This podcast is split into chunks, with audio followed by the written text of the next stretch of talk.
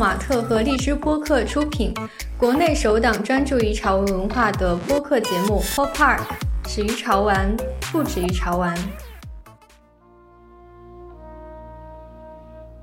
Hello，大家好，欢迎大家收听我们这一期的 Pop Park，我是今天的主持人李敏。今天这一期节目跟这两年的一个顶流 IP 有关。这个 IP 在它出现的最初的年代就成为日本的流行文化现象。我看资料的时候说是小孩们都会守在电视机前去看这个电视剧。然后它出现之后呢，也在日本引发了第一次怪兽热潮。然后今年是这个 IP 诞生的五十五周年。我们其实很好奇，一个五十五岁的 IP 为什么在今天依然会是顶流？它是谁创造的？大家为什么喜欢它？那我们今天邀请到了两位嘉宾来跟我们聊一下奥特曼。第一位嘉宾是奥特曼中国联盟站长马里欧三十四，请三四跟我们的听众打个招呼吧。Hello，大家好，我是奥特曼中国联盟现任的站长马里欧三十四。我们的第二位嘉宾他说自己是一个普通的奥特曼爱好者，怪兽酋长。嗯，大家好，我在网络上的 ID 是怪兽酋长，就是也是平时比较喜欢奥特曼的一个人，跟那个马里奥三四的这个奥特曼中国联盟也是有一些往来，平时也会帮他运营一下他们的微博什么的。嗯，呃，欢迎大家来参加我们今天这期节目的录制。那能不能先请两位先跟我们的听众介绍一下奥特曼中国联盟，就是他会做一些什么呀？然后跟奥特曼的粉丝会有怎样的互动？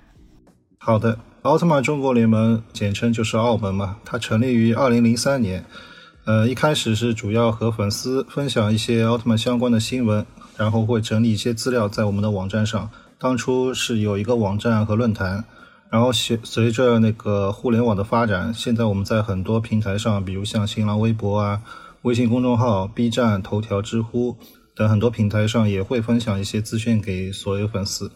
呃，线下呢，我们也会组织一些活动，比如从二零一四年开始，我们会邀请一些演过奥特曼的演员到中国来进行一些活动。但是最近因为疫情，所以已经有大概两年左右没有做了。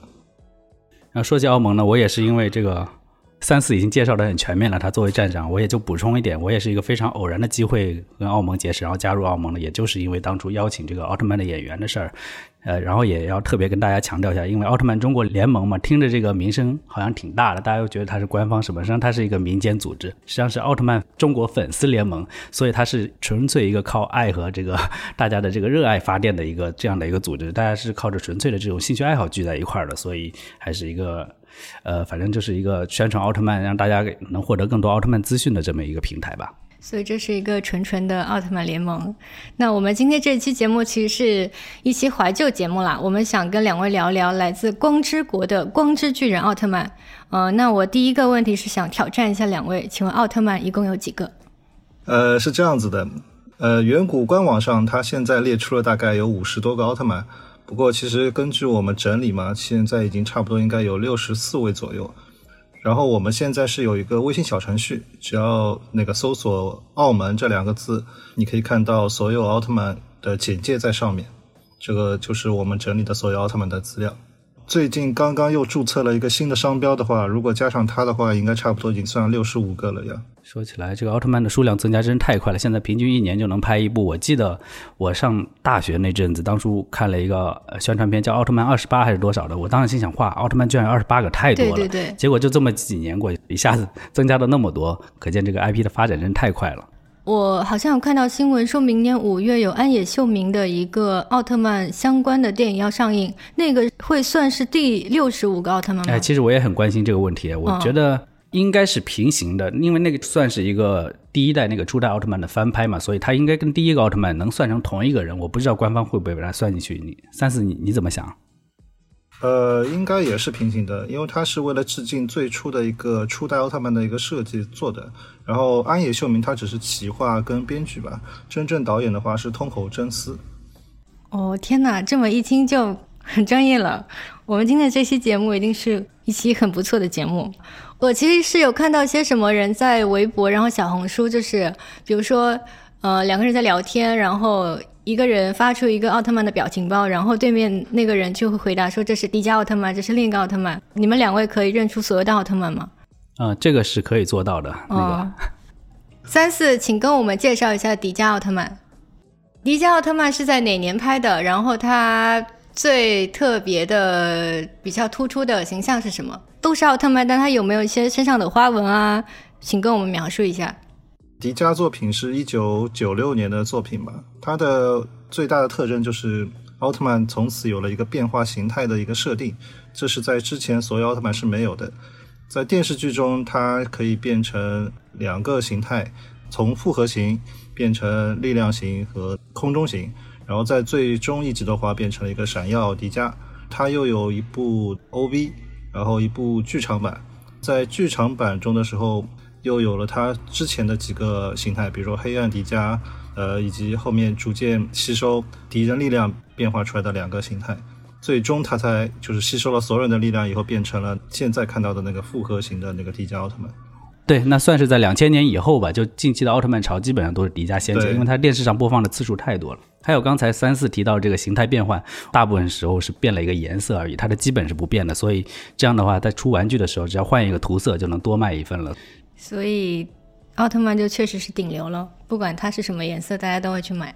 你们还记得你们看的第一部奥特曼是什么吗？酋长，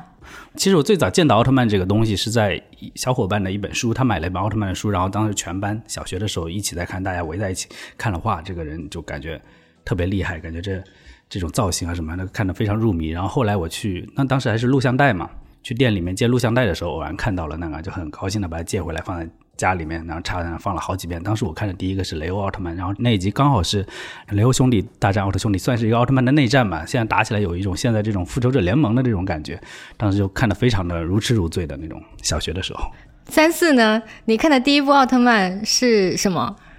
奥特曼其实在中国大陆正式引进是在一九九三年，那时候是上海的东方卫视，那时候首播的就是初代的奥特曼。但是在看它之前，其实市面上已经能看到一些，呃，我是最早看到一些 Q 版的奥特曼形象，那时候还不知道是正版还是盗版嘛。突然东方卫视有消息要播奥特曼的时候，那时候就很激动，想看看到底是什么样子的一部作品。第一次看到是受到一个很大的一个感官刺激吧，因为诶，因为我能看出来它很多都是假的嘛，就是那些 现在所谓一些微缩模型啊做，但是它做的像真的一样，你知道吗？又有一个巨大的一个英雄跟这种怪兽对抗啊，这种就很有意思，然后就一直不停的追，不停的追，一直追到现在。一共有几部奥特曼？呃，这样算的话，到梦比优斯是十六部，十六部再加现在从一四年银河开始的话是三十部不到吧，三十部左右好像。你都看了吗？都看了。酋长的你，你说到都看看都看了或者没看，我甚至一度以为可能迪迦是最早引入中国的作品嘛，那是这就是我和这个三四的区别了，因为他是上海的，呃，我小时候是出生在一个小县城嘛，等于是我们那边收不到东方卫视，所以我当时小时候我听说了他们那些大城市的孩子从小就能在电视上看奥特曼，我是非常羡慕的。我们那儿像我说的，我看奥特曼是接录像带。电视上就放的少或者很少放，偶尔会放个几集，所以我一直都是断断续续的看下来的，从来没有说是完整的把奥特曼看一看，所以知识储备就没他那么丰富。后来我长大了，网络还有 VCD 啊这些条件都方便了，我会借一下奥特曼看。可能长大了，不管是精力啊时间也不像小时候那么足了，就没看的那么多。但是现在反正一旦出了新的奥特曼，会关注一下他的动态，然后每周看个几集什么的，把他的这个剧情给跟上，但是就不会看的那么细了。奥特曼那么多，你们会他会在你们心中有高下吗？呃，我先更正一下，我前面说是东方卫视还是东方电视台？最初播的是东方电视台。说到最喜欢的话，我最喜欢永远是肯定是第一部初代奥特曼，因为它形象按照现在的审美来看，它是比较呃经典，而且是设计比较简洁的。然后它的剧情其实说几乎每一集的话都比较有深刻内涵。这个东西呃小时候看可能只是看奥特曼和怪兽啊、宇宙人啊打斗。但是等你长大以后回过头再去看的话，你就会有不同的感受。所以初代的奥特曼讲了什么故事啊？第一个奥特曼嘛，初代奥特曼就是实际上就是讲的最早奥特曼是怎么样来到地球，然后怎么样在地球上跟这个人类合体，然后保护地球的一个故事，算是所有奥特曼的一个起源嘛。就它这个模式就是从它那里面发展起来的。所以三四是喜欢这点吗？呃，你可以问他，但是我觉得初代奥特曼，因为他拍的早，而且是六几年那那个时候，所以他拍出来里面有很多有有这个反战啊，包括一些现实意义的那些，哦，呃，比较深刻，就是小孩儿也能看得很开心，看奥特曼打怪兽，包括大人，你想要在里面看到一些有教育意义、深刻的对社会反思的内容，你也都能找到你喜欢的那些点。还是有比较强烈的时代背景。是的，那么奥特曼在你们的生活出现的时候，就刚刚其实有讲到说，一位是看录像带，一位是看电视台。那他们当时在你们的同龄人里面热度是怎么样的？我记得是应该是小学还是小学的时候，那时候班上男生基本上都看吧，然后女生是不太会喜欢看这个东西。现在反而这个 IP，很多女生也开始喜欢这部作品。哪个奥特曼的战斗力最强啊？你要说到这个话题，首先我们今天可能讨论这个话题会讨论很久很久，然后事后如果真的我们今天在这儿进行了讨论，这个节目播出去，估计下面又是一堆人各种反对意见了。我们这个节目最欢迎的就是争议。三四，你就提一个名字吧，你认为哪个奥特曼的战斗力最强？不能说，说了会被打的。这样子啊？天哪，这个话题如此敏感对我可。能只能告诉你我最喜欢哪个哪个奥特曼，我觉得长得最好看之类的这种话题，我觉得没有问题。在你的审美中，哪个奥特曼最好看？我觉得还是初代奥特曼吧，因为它是最简洁，也是最原始的一个形态，感觉就是这种设计出来，所有作为一个所有奥特曼的标杆的这种感觉，我是这么想的。在粉丝圈里面，对那个所谓的神秘四奥嘛，那些奥特曼就是出场的次数不是很多，但是呢，感觉实力是很强的。比如像什么奥特之王啊、雷杰多啊、诺亚奥特曼啊、赛迦奥特曼这些。但是你要说谁最强，远古也没有让他们彼此互相就是 PK 一下，所以也不知道谁是最强。对我看了一些资料，就说奥特曼为什么会被大家喜欢，是因为他是以呃永远的英雄。那你们当时会去讨论奥特曼，还有奥特曼这个电视剧里面的怪兽的哪些东西呢？怪兽的话，因为其实奥特曼这个系列吧，因为奥特曼是个主演嘛，它是不变的。比如说这个一个奥特曼有三十集，它从第一集演到最后一集，奥特曼都是这个奥特曼，但是每一集都有一个不同的怪兽，因为这个怪兽是怎么来的，它背后隐含哪些故事，然后最后是经历了什么，最后奥特曼把它打倒了，像这种，所以感觉怪兽会更丰富一点。呃，其实我跟他观点也差不多。当初的话，其实也是讨论怪兽比较多，这也是和现在的一些作品区别最大的地方。因为以前那些怪兽呢，它的一些设定呢，它有一个丰富的背景故事，那么你可能会同情这个怪兽，它怎么会变成这样，也可能会憎恨这个怪兽怎么这么可恶。就是讨论奥特曼可能相对会比较少一点，而现在一些怪兽莫名其妙出来，莫名其妙就被打败了，很没有那种。呃，丰富的背景吧，就不会令大家有更多的印象深刻的地方。呃，包括现在就算是新的作品，有时候也会拿一些老的一些经典怪兽出来，呃，继续演。但是和现在的作品比的话，现在作品的一些新怪兽可能就没有以前那些老怪兽来的更有人气。讲到这里，我们其实可以提一下我们十月录制的两期节目，去讲怪兽玩具的。各位听众听到这里的话，其实可以去翻一下我们 Popar 的节目的列表，回过头去听一下跟怪兽有关的东西。奥特曼是跟哪些动画片一起进入你们的生活的？就是你们在看奥特曼的时候，同期还有哪些动画片在播，或者是哪些 IP 形象？八零后其实看过很多这种进口动画片嘛，我印象最深的，比如说像变形金刚、呃，圣斗士星矢、灌篮高手这一些。虽然我我看奥特曼可能比三四要晚一点，但反正也都是什么灌篮高手啊、圣斗士啊、七龙珠那一块儿一起在放。当时我印象比较深刻的是，因为那些东西，灌篮高手啊、圣斗士什么都是动画片嘛，然后奥特曼它不一样，它是真人演的，所以我当时小时候看它会觉得它高级一点，或者说它每一集更花钱一点。然后我看奥特曼的时候，我也会跟我大人说，我哎我在看科幻片，我在看真人演的片子，这个不是幼稚的，这个是稍微大人一点，我就觉得自己挺了不起的，看那个东西，有这这么一种感觉。那跟其他的动画片相比，奥特曼这些电视剧比较突出的特点是什么？就其实我是想跟两位聊聊特摄啦。就是我刚刚说到的，它是因为是用真人拍的嘛，我感觉它的拍摄规模呢。虽然我现在也不太清楚制作以及动画片和制作以及像这样真人特摄的区别，但真人的话，它就能表现出更多跟动画片不一样的，有些许的严肃感，或者毕竟是真人演的嘛，再加上还要做很多细致的模型，包括爆炸的话，它可能会给人的一种真实感会更多一点。奥特曼他自己本身也出过动画片，像乔尼亚斯啊那几集都是用动画片拍的，但是我觉得用动画来拍的话，还是跟真人的这种震撼感，包括它的爆炸呀、打斗啊，都还是会有一些区别，包括这些真人的这种细腻的感情，那些演员的表达，还是会有一些区别。所以像奥特曼这种打斗的形式，还真的是只能用真人和特摄这种形式来拍，用其他拍可能感觉都会稍微有那么不一样。特摄的话，其实是日本这边呃原创的吧。其实它和美国这边的呃一些科幻题材有些相同和一些不同之处。那么说到特摄，肯定是要提到那个特摄之神那个远古婴二老爷子。呃，他当初的话已经开始拍一些那些微缩模型的一些作品了。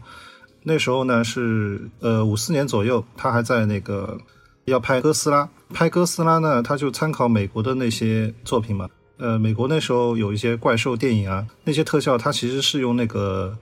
定格动画去做的，就是先做好模型，然后一格格去拍。但是这个拍的周期呢会非常的漫长，他们为了节约时间成本嘛，然后就想出了就是人类穿那个皮套，然后去演那个怪兽拍摄这样子，这样子可以赶那个进度，呃，也可以节约很多时间，然后拍了这样子一部哥斯拉。但是拍哥斯拉，它毕竟是一个电影作品。那么，如果观众要去看的话，必须要花钱去电影去看，而且你可能要隔很长时间才能会出现这样子一部作品。等到远古婴儿自己独立创办了那个远古公司之后呢，他和电视台合作，想把怪兽题材的作品呢搬到电视屏幕上，于是就拍了那个奥特 Q 出来。拍完奥特 Q 的时候，那时候还是黑白电视，那时候已经呃引起了很大的轰动。然后继续和电视台合作之后呢，就是想希望有一个英雄，于是就设定了一个奥特曼特摄。怎么说呢？就差不多是这么一个来历吧。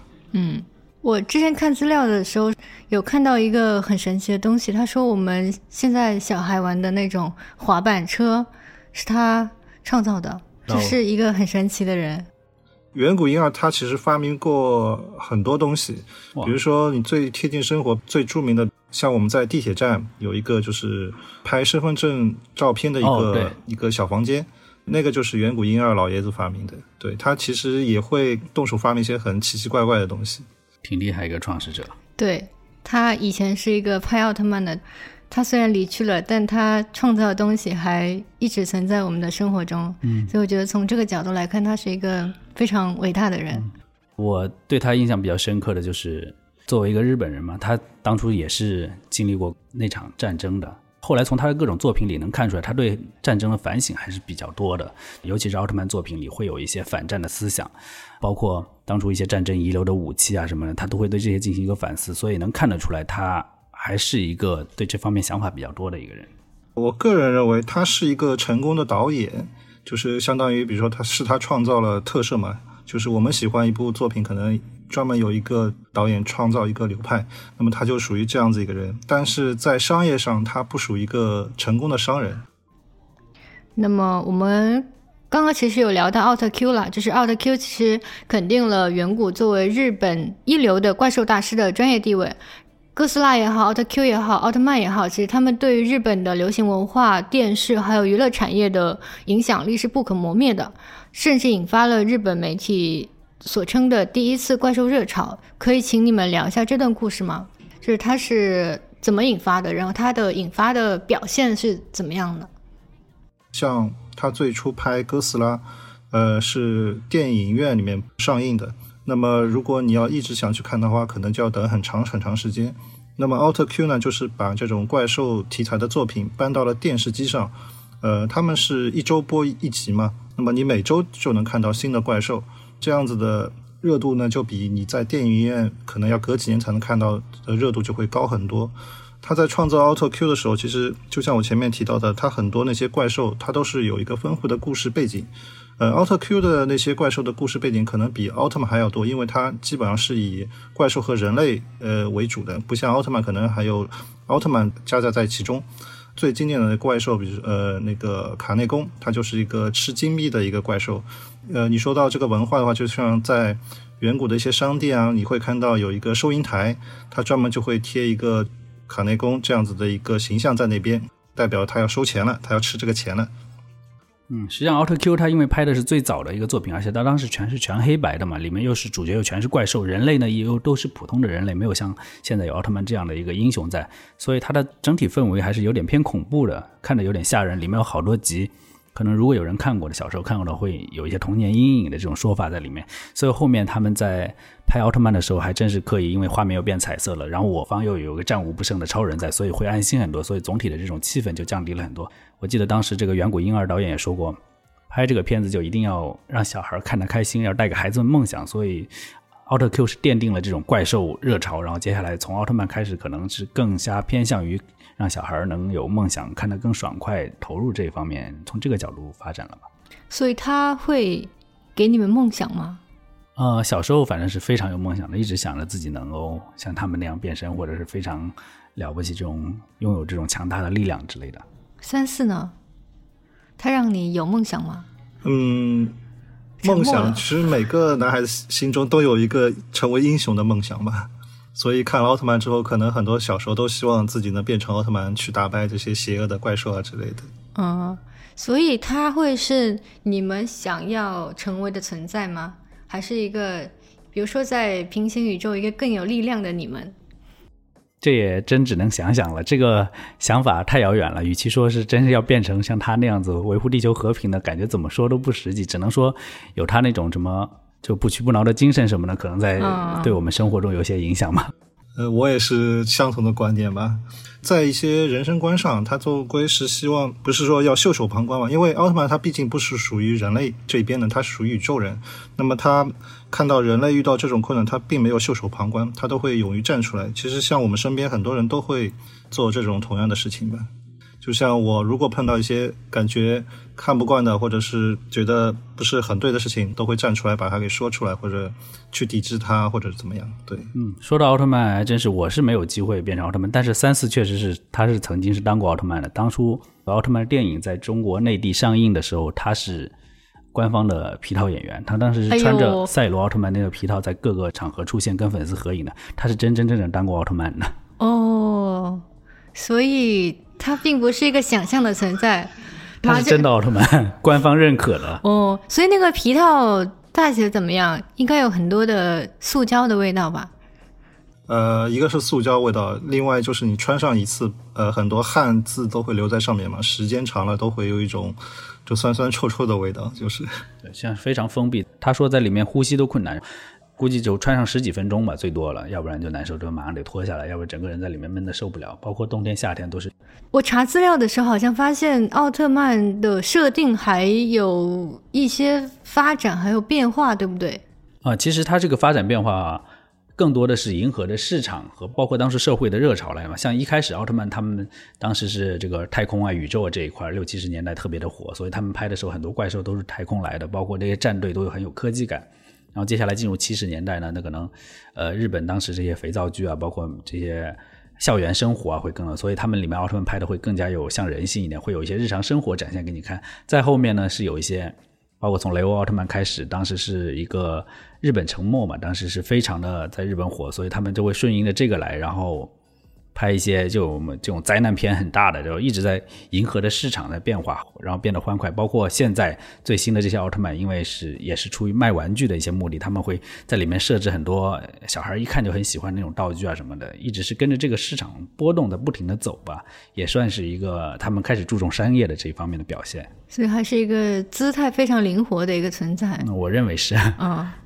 像老的作品的话，它其实呃比较看重的就是历史的时代背景来创作一些故事。就像我前面提到，远古他是个成功的导演，但他不是一个成功的商人，因为像在七几年的时候，他其实已经面临过一次经济上的危机嘛，所以才会把一些版权卖给了泰国的一家公司。这个卖是个双引号的卖啊，因为这是存在一些争议的。在各地的法律判决也是不同的，这个我们就先不多说。最大的危机其实是在零八年的时候，呃，远古这家公司是彻底倒闭，然后被 TYO 这家集团给收购了。TYO 收购以后也隔了没多少年嘛，然后又把它给卖给了现在的那个万代和一个 Fields。呃，Fields 是日本的一家比较大的一个老虎机的一家公司，有两家公司来持股继续。管理着远古公司，所以你现在看到的奥特曼的作品，它可能就没有那么多时代背景故事去创作，更多的是在一些玩具上的一些表现。果然还是玩具是最大的这个商业的来源、收入来源啊。关键是这个 IP 也卖得非常好。嗯，确实，嗯 造型各样的，又特别对小孩子的口味。嗯，那么刚刚其实三四有聊到说中间。远古这公司可能有经过什么各种商业上的问题，那好像奥特曼的剧集也是经过了停拍呀，然后调整啊，然后再次起步，这曲折的过程是怎么样的？三四，第一个是收视率吧，他们第一个遇到的问题是收视率，因为那时候电视机上的节目，包括儿童节目啊，其实越来越丰富。包括同类型的呃所谓的特摄嘛，像在东映这边有了那个假面骑士，有那个超级战队系列，那么对这个奥特曼的一个收视率的话，就是有很大的影响。因为收视率影响直接影响到的就是电视台，因为奥特曼拍片也是有投资方的嘛，其中一部分就是来自电视台的。那么电视台收视率低，那么广告收入就低，就不会投入那么多给远古继续拍新的片子。他们当初最初呃合作的一些电视台可能就会不跟他们合作，然后远古就可能会要想到更多新的企划，然后找新的电视台去拍新的片子。艾迪奥特曼之后吧，中间就停了很多很多年，以后一直到九六年有了正式的日本本土的 TV 就迪迦奥特曼。那么中间他们也在海外尝试发展，比如说去美国跟去澳大利亚拍那个像那个帕瓦的奥特曼跟那个葛雷奥特曼，直到。二零零六年，梦比优斯奥特曼那时候远古遇到的就是经济上的危机。那么中间他 TV 版其实几乎没有拍，一直是等他被收购了几次以后，直到二零一三年以后再重新拍了那个银河奥特曼的 TV。虽然中间也有拍，比如说像大怪兽大战这种几乎只有怪兽打架的一个作品，怎么说呢？因为奥特曼属于压轴才登场的。和奥特曼也有关系，那个其实已经很明显就看到，从那个大怪兽开始，他已经偏向以卖玩具为主的来创作这样的一个作品。酋长跟扮演奥特曼的日本演员其实很熟，然后刚刚也讲过说去。呃，邀请他们来大陆参加粉丝见面会，你跟这些演员是怎么熟起来的？嗯实际上也是一个非常凑巧的机会，因为当时呃就在几年前吧，我当时是在日本工作嘛，当时也是偶然看到他们那边举办奥特曼的见面会，因为那些演员都在日本，日本当地的那些爱好者迷友们见这些演员比较方便，经常有各种活动，第一次就买票去参加了一个，然后也是近距离的能跟那些演员握手啊、聊天什么的，然后。当时我就是一个职业本能嘛，因为我当时在那边是干记者的，我就跟他握完手之后，我就递了一张名片上去，我说：“哎，以后有啥事儿可以找我。”我当时就随便的，真没想到第二天我就真的接到了一个电话，但不是演员本人打来的，是另外一名爱好者，就是那个人是跟演员关系很好，好到就他们都是称兄道弟，或者说相当于他经纪人这种身份。他打电话过来说：“哎，呃，我对你们这个中国有那么多粉丝，我也感到非常有兴趣。你有没有想过这些演员把他们请到中国去做活动啊？”我就好啊，然后我当时就通过在网上一通搜，因为我自己的个人的力量是有限的，我得在中国找一个有基础的人能帮我把这个活动做成嘛。当时我就找到了奥特曼中国联盟的站长三四，然后我们通过这种方式真把演员给请到中国来了，跟大家见面了。然后之后发现效果不错，因为演员跟演员之间也是互相都认识的嘛。既然第一个请成功了，后面的人一看说：“哎，这去中国，他们不仅是说在商业上能有有利可图，而且是能跟那么多迷友见面，跟大家进行一个深情的互动，何乐而不为呢？”然后接下来就越来越多的，从一四年开始吧，呃，一直到做到了一九年，我们一直在每年都在做。跟演员平时在日本，因为有这种来往，也是呃时常的会见面，关系也会越来越熟。你是说要做这个见面会，然后认识的马社长？所以当时三四接到酋长发来的私信，是不是欣喜若狂？好像没有，一开始他他并不是很淡定。一开始肯定以为是骗子，你知道吗？因为首先他虽然也是在我们论坛注册的会员嘛，但表现不是很活跃，所以也没有什么机会交流嘛。然后直到他拿出很多证据呢，我们就开始筹备这个活动。但是筹备这个活动呢，第一大的问题就是经费的问题。因为你请他来，人家肯定也是要出场费啊，对吧？虽然那时候我已经也已经工作了嘛，收入啊、存款肯定也是有一些，但感觉这是一个比较冒险的事情。第二个冒险事情就是说，不是说他是骗子，万一这个演员那边是骗子怎么办？呃，我们中间肯定是要签合同啊、走流程之类的。一开始第一次都是有很多担心的，不光是我担心，很多粉丝也会有这种担心嘛，因为。呃，因为我们那时候想到的方法就是通过一个众筹的方式，达到多少多少金额，我们就准备请他过来。很多人也不太相信我们能请到嘛，直 直到我们真的后来活动举办了以后，成功请到了，那那些没来的人才开始后悔，才会有后面呃越来越多的人来参加我们的活动。当时我记得三四是说他做好了觉悟了，即使这个最后他真被骗了，演员没来，这些钱他自己一个人吞下去了。我记得他有这个想法，幸好他有这个 胆识。哦，所以胆识还是很重要的。对，从这方面来说，他还真是个奥特曼，我是不敢。所以，敢于承担就是我们奥特曼的精神的内核。那你们觉得不同的演员对奥特曼的演绎会有不一样吗？呃，这些演员啊，首先他们不可能像我们那些迷友一样看过所有奥特曼作品，他们可能也就看过一两部，他们肯定还是自己的作品是最熟悉的，然后对每部作品也会有不同的那个理解。呃，我举个例子，就比如像那个山浦太阳吧，就是演高斯奥特曼的。这位演员，高斯奥特曼设定的是那种慈爱的一个奥特曼，因为这个奥特曼是比较特殊的，他不是靠武力去打败怪兽的，他是希望能和怪兽和平相处的，就表现出那种很慈爱的那种心情。那么像山浦太阳呢，他就以前可能小时候啊会有一些冲动的行为啊，但是他通过这部作品呢，也会将自己进行一些改变吧。就是像我们邀请他来的时候，我们能深刻体会到他。个人的这种魅力，然后也是非常喜欢这样子的一个演员。嗯，包括每个奥特曼的设定也都不一样。像奥特曼那些角色嘛，他们所扮演的角色，比如说他性格本来就有活泼的，有严肃的，包括他们原先的职业，有的是赛车手啊，有的是老师啊。就都各种不一样，再加上演员的性格确实也有不一样，那演绎出来就会有各种不一样的组合嘛。像我印象比较深刻的就是，也是跟我关系比较好的一个日呃那个奥特曼的演员，他叫高峰圭二，他演的是那个 S 奥特曼。他在现实生活中他是日本的关西人嘛，他就是一个大大咧咧的、特别亲切的一个老爷爷，我就特别喜欢跟他来往。然后他在剧中演出来的那种形象也都是跟他非常契合的。所以你们觉得哪个演员演出了你们心中的光之巨人？包括我们提到的这两位嘛，另外一位就肯定是初代奥特曼的饰演早田的那个黑不进老爷爷。黑不进老爷爷，第一代奥特曼，他是比较德高望重的，感觉他在那么多演员中就有一种大哥的形象。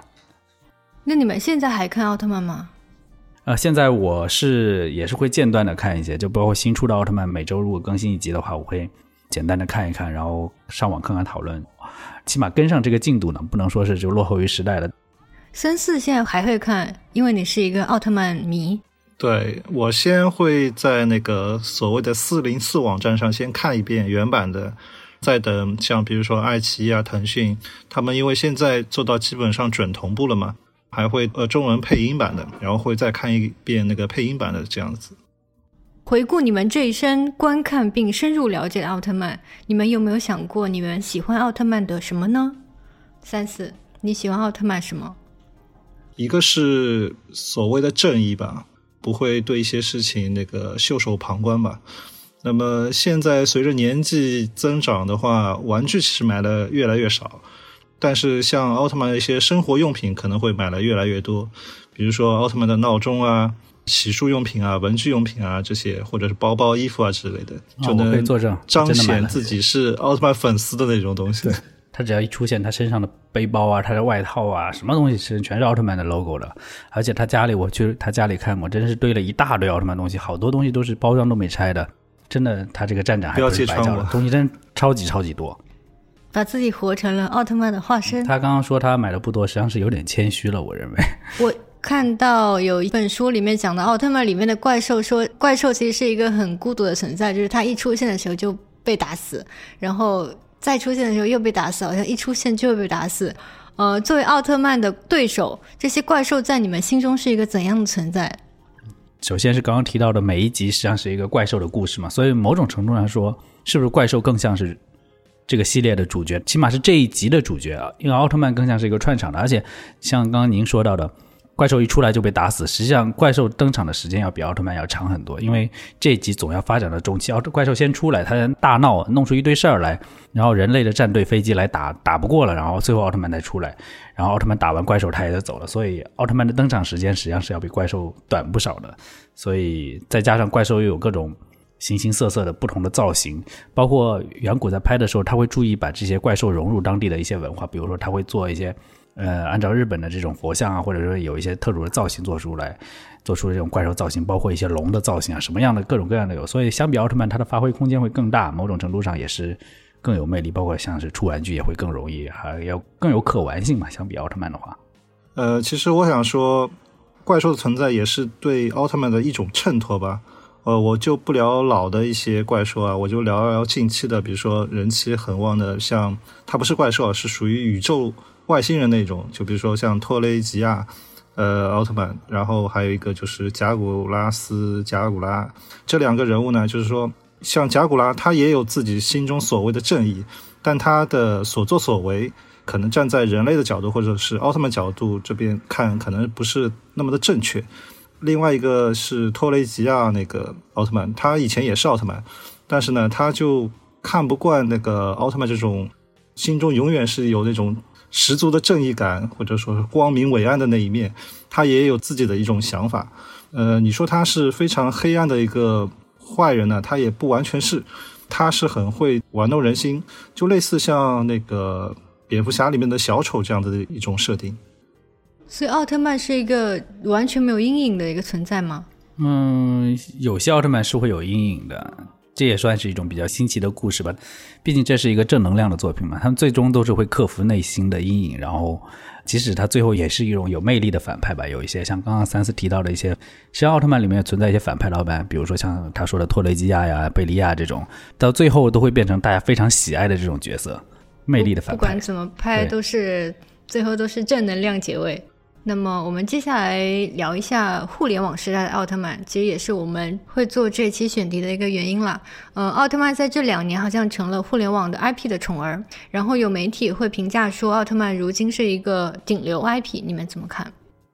对我确实明显感觉到现在它这个流量是非常的大，我曾经一度。就是中期看奥特曼的时候，觉得他可能还是一个比较小众的爱好，身边喜欢奥特曼的不是那么多，还得上网去找跟这些奥特曼中国联盟的这些迷友们。但是现在感觉近年来这个奥特曼的影响力真的是好大呀！包括在网上各种这个见面会的消息，一有这种奥特曼登场，都是人山人海的各种小孩子围着，这个热度是超出我的想象了。感觉他已经从一个挺小众的这种 IP 变成一个挺普遍的一个大众化的一个东西了。三四呢？嗯。这个现象其实是从去年突然一下子爆发出来的，应该是有两大原因吧。第一个原因就是去年那部《泽塔奥特曼》这部作品的确是很优秀的，呃，它不仅后来也获得了像日本的什么星云赏，然后也在那个 Nico Nico 啊 Pixel 那边获得了那个网络热词，这是一方面。第二个方面。呃，我也问过一些同行，他们说可能是因为短视频这些平台上面很多奥特曼题材的作品一下子增加了很多很多。就比如说有人会呃 cosplay 一个奥特曼皮套啊，或者是通过一些视频剪辑啊发一些这些视频，然后在一些短视频平台上也会火起来，所以导致整个社会的话就觉得奥特曼这个 IP 突然就火起来了。去年的话，其实淘宝发了一个人气排行前十的产品列表，然后奥特曼系列是位列其中。你们会去购买奥特曼的玩具吗？就是你们是这一个贡献淘宝二零二零人气排名前十产品列表的一个贡献者吗？贡献过，嗯 买，虽然我买的没他多吧。三四介绍一下你买的有多多？你最近买的一个奥特曼的玩具是什么？最近的话，其实就应该还是玩具吧，一个 SHF 吧，一个可动的玩具。其实淘宝它这热度呢，呃，也有几个方面吧。第一个方面就是说，首先是万代在这几年嘛，他们已经开设那官方旗舰店有几年了，但是他们最初的主打作品主要还是高达为主，然后逐渐了后面就开始慢慢也开始卖一些奥特曼玩具，呃，包括一些服饰啊，也在上面开始卖。另外一个就是在中国的一些代理商和奥特曼联名的产品也越来越多，所以可能会导致去年奥特曼在淘宝上的一个排名里面，奥特曼也是比较靠前的一个原因吧。所以三四，你家里有几个奥特曼？这还真没数过。那就是很多很多了。呃，还好吧。感觉一直没有直接回答我的问题。那你说一下，你家里有多少平方？然后有多少平方给了奥特曼？这个问题扎心了。这个，那要不你给我一个比例吧，比例也行，不要戳穿你。你可以正好炫耀一下，你看看让大家看看上海人的家是有多大的。没有，我两个房子也就一个房子装了奥特曼，哎呦另外一个房子没有装过奥特曼。奥特曼的玩具有很多嘛，你们会怎么去挑呢？就是哪个奥特曼的玩具会吸引你们出手？首先肯定是会专门就是自己喜欢的奥特曼的东西会多买一点，然后现在可能是到这个年龄了，更倾向于买一些更精致的东西，或者是买一些看起来很唬人的镇宅的，因为现在玩具确实自己玩的少了，更多是买一个比如说很大的或者造型看上去特别突出的放在家里面，一有朋友来我就跟他，哎，你看我这个东东西就这种，可能会更倾向于买这种，像现在有一些比较高端的，像海洋堂的东西，它就看起来做的非常精致，摆在家里就感觉就像在家里摆了个关公一样的这种感觉。我每天看看它，我都会开心。这种它太大的话会变成一个家庭成员哦。三四呢？怎样的奥特曼玩具会吸引你出手？第一个，如果是买玩具的话，肯定是挑我比较喜欢的角色。就像我提到，如果是初代奥特曼的，或者说是迪迦奥特曼的这些玩具，可能我会毫不犹豫的出手去买。其他的话，就还生活用品可能比较多一点。就像我最近买的生活用品，我可以提，比如说书签啊，呃，开瓶器啊，你生活时常可以用到的。现在我们刚刚其实有讲到说会有万代卖奥特曼的玩具，然后也会有海洋堂。那除了这两个品牌，还有别的吗？呃，现在我见的比较多的就是像是新创华在国内代理的这个灵动创想嘛，这个算是一个比较价格稍微低一点，但是质量又做的比较好的一个品牌。家里有小孩子喜欢奥特曼的，回去给他们买。其实玩具方面的话，主要第一个是万代，然后包括提到像海洋堂。然后还有 X Plus 也会做一些，但是奥特曼其实它授权的呃品牌其实有很多很多，像去年的话，比如说像呃天猫精灵也有做一个联名款的一个音箱，然后优衣库是几乎这两年好像都有奥特曼那个主题的一个 UT。生活方面其实有很多，像我平时也会收集这些相关的一些呃商品图片啊之类的，其实光我收集的品牌就差不多不下一百多种。那奥特曼其实去年还被评为天猫的二零二零年度时尚人物，然后今年 B 站是引入了中配版的迪迦奥特曼。我自己本人呢，在微信上面是很喜欢玩奥特曼的表情包。那在你们的观察里面，奥特曼是怎么在互联网上传播，然后产生影响的？更正一下，迪迦奥特曼中配版以前就有的。天猫这个的话，其实还是主要是因为它之前那个淘宝人气排行的关系嘛，所以。应该是上了那个年度时尚人物，然后另外一个就是互联网热了以后，就很多国内的一些厂家就会来蹭热度吧。然后，呃，这个蹭热度也不是说是个贬义词啊，就会来蹭这个奥特曼的热度。国内很多一些呃厂家都会来找奥特曼做一些各种联名的活动啊，或者是推出联名的商品，呃，是这个样子。互联网传播其实最大的原因，第一个还是视频网站，第二个就是短视频网站。呃，这些我是觉得是一个主要推动的一个作用。B 站上面有些奥特曼的短视频，就是很鬼畜了，就是会剪一些小片段，然后就不停的重复之类的。呃，你们觉得这些奥特曼跟你们记忆中的奥特曼是同一个奥特曼吗？他是被文化了的奥特曼，还是说在互联网上有了他的新的表达？我觉得其实只要不是一些恶意的剪辑嘛，像 B 站上这种各种片段啊。片段越来越多，难道不正好是奥特曼人气的体现吗？就喜欢他的人多了，才会给他做各种视频，也是能让更多人看到。如果因为有人看了这些，呃，短视频什么的，然后产生了兴趣，然后去看真正的这些剧集，然后喜欢他的人越来越多的话，我其实觉得还是挺是一件好事的。包括很多，呃，本来就很喜欢奥特曼的那些博主，包括一些资深的迷友，他们有时候估计自己也会剪一些这种短视频啊，包括一些宣传奥特曼的东西，我都觉得挺好的。这就。百花齐放嘛，越来越多的东西，所以它是一个相当于给奥特曼这个片子引流的一些小的表达。对我认为是，包括奥特曼的那些迷友，他们自己也都会玩各种梗。其中一个皮套在拍摄中不小心头上着火了嘛，得了一个“岩头”的称号。像这种比较有名的梗，在各种奥特曼圈子里，甚至说是在圈外，也都是有大家都会挺喜闻乐见的。其实网上好像用的最多的应该是麦克斯奥特曼其中那一集。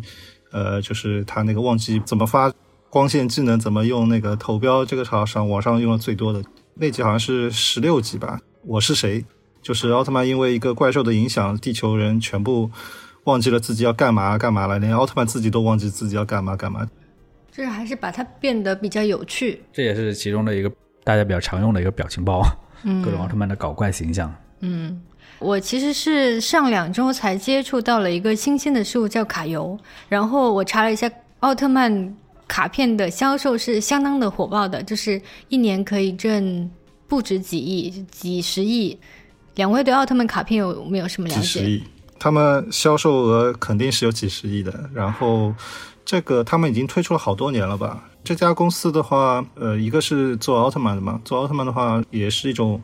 卡片也是一种盲盒形式吧。第一个，它一包里面可能有一张是特别特别好的卡，然后其他就可能稍微普通一点的卡。在一些小朋友或者大朋友中有这种收集收集喜好的，就会专门去收集这种卡。当然，这家卡游公司他们现在也不光做奥特曼，他们其他的一些 IP 也有在做，也是类似这种形式。然后他们一开始只是做那种纯收藏的一种卡牌，然后现在逐渐的，他们现在已经开始推出。呃，那些这个卡牌游戏这个方面，对他们现在在全国各地的话，不定期也会举办这种线下的一些比赛。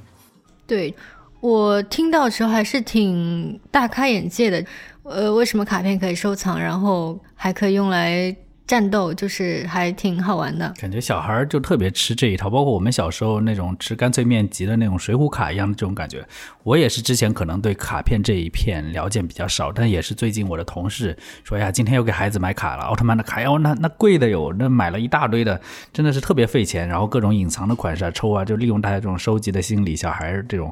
感觉就是我才了解到这个市场真的是有好大好大。三四，你是收集卡片的？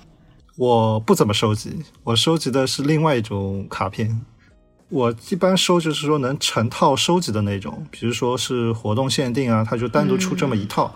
呃，不像那个卡游，它属于盲盒嘛，你要凑齐整个一套，你要花很多钱买很多包、很多盒，然后会有很多这种重复的卡片。那你们觉得卡游对于助推奥特曼的热度有没有影响？可能有一定影响吧。首先，它。单价其实不是很贵，它一包就几块钱的东西，这比玩具来说，其实说家长可能还是能够接受的一些范围。但是你买多的话，就是可能就有点负担过重了。而且它对就是说一些小朋友对认识奥特曼的话，其实也起到一些作用吧。因为它的卡牌里面几乎已经涵盖了所有奥特曼的一些简介啊，或者是人物形象这样的一个介绍。我们其实刚刚聊到了影视，然后玩具、表情包、卡游。我不太了解，在奥特曼粉丝这个圈子里面，大家还玩一些其他的东西吗？实际上，我见的比较多的就包括 cosplay，因为奥特曼的皮套的造价还是挺高的嘛，有精致一点的，有简陋一点的，但是反正各种不同价位的，大家喜欢穿这个到处在各种漫展上出现。包括一些生活用品啊、文具啊，像三四他们都收的这种，就包括演员的见面会、皮套的见面会，各种大家都会去看的，都是各种热闹的啊。我觉得形式还是蛮丰富的，跟很多著名的 IP 一样，各种各样的玩法。嗯，施展魅力的方面，我说两件事吧。第一件事的话，就是现在在收集周边这一块，首先像国内的话是雕塑这一块比较火，那么像日本的万代啊，也看中了这个市场，也推出了一些比较。又贵又大的那些雕塑的一些奥特曼的周边。第二个方面就是说，奥特曼它和其他品牌联动，我个人感觉应该是不亚于你现在应该叫那个宝可梦，或者说像哆啦 A 梦这些 IP。就它会跟很多厂家去联名推出一些商品，有些可能是一些生活用品的，可能对这个 IP 有一些认知度或者喜欢度的，就可能会再去购买这些东西。好的。那我们今天其实来到了我们节目录制的尾声，呃，我想请两位嘉宾给我一个永远热爱奥特曼的理由。说起理由就很简单，就因为冲着他给了我那么丰富的童年，然后让我过了那么多年还能一直觉得他很有意思。包括我拍照去各种景点游，都会比一个奥特曼的光线姿势这种，他已经融入到生活方方面面了，所以没有理由说不一直热爱他下去。嗯，就是想要拒绝他也没有办法，他已经融入了你的血液。三四呢？第一个是融入到生活吧。我个人认为，我不是已经是喜欢了吗？就是从爱情已经变为一种亲情了，就变成一种习惯了。自己一个是经常在经营这个澳门这个平台，那么就是把它当做生活的一部分或者工作一部分，就已经习以为常了。没有像以前小时候或者以前那样，就是说那种很冲动、很热爱那种感觉，就是习以为常。好，那感谢。两位嘉宾今天来参加我们节目的录制。呃，今天录制这一期节目的时间其实是冬至了。祝两位嘉宾还有目前在收听节目的大家冬至快乐！虽然大家听到的时候其实已经过了这个时间了。冬至快乐！嗯，谢谢您今天的主持。冬至快乐！嗯，好，那我们感谢谢，呃，祝两位嘉宾永远有童年，然后永远有亲情。好，那我们感谢大家的收听，我们下一期节目再见，拜拜，拜拜，拜拜。